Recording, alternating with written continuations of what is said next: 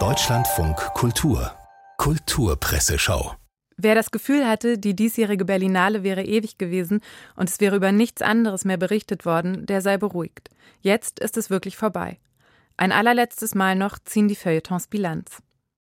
Und so erläutert Philipp Bovermann in der Süddeutschen Zeitung, warum die auszeichnenden Worte masterfully crafted, die Jurypräsidentin Kristen Stewart für Sur l'Adamant von Nicolas Philibert fand, im Deutschen mit dem nüchternen gut gemacht eben nicht als Auszeichnung zu verstehen sind.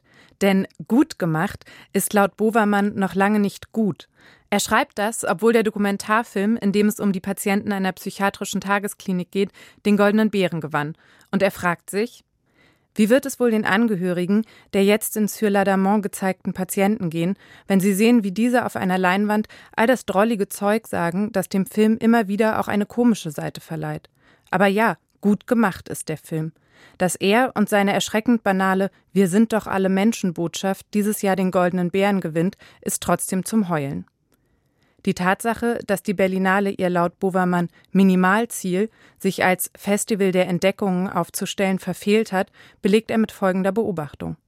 Schnee fiel am Abend nach der Preisverleihung, der Wind pfiff wie gewohnt eisig und schrecklich über dem Potsdamer Platz. Es war der kälteste Tag des gesamten Festivals, als drei ältere Männer und ein achtjähriges Mädchen die wichtigsten Preise entgegennahmen. Damit meint er den 74-jährigen Philippe Garel, der beste Regie gewann, und den 62-jährigen Christian Petzold, der den großen Preis der Jury bekam. Mit dem achtjährigen Mädchen ist Sophia Otero gemeint, die als beste Schauspielerin ausgezeichnet worden war. Claudia Reinhardt in der Berliner Zeitung hingegen schließt etwas versöhnlicher mit der 73. Berlinale ab. Selten musste eine Berlinale so vielen Ansprüchen genügen wie diese 73. Ausgabe. Bei manchen ist es gelungen, bei anderen nicht. Der wichtigste allerdings ist erfüllt. Man freut sich wieder auf nächstes Jahr.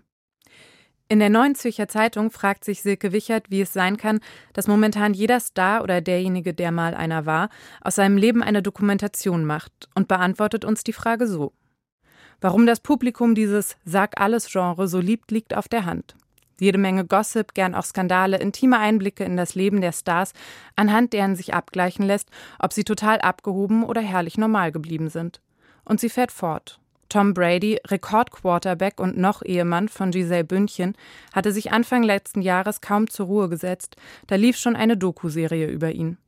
Warum 30 Jahre warten, wenn man gleich mit der Arbeit am eigenen Mythos anfangen kann? Wichert attestiert den Konsumenten solcher Filme keinen besonderen Feingeist. Das liest sich wie folgt.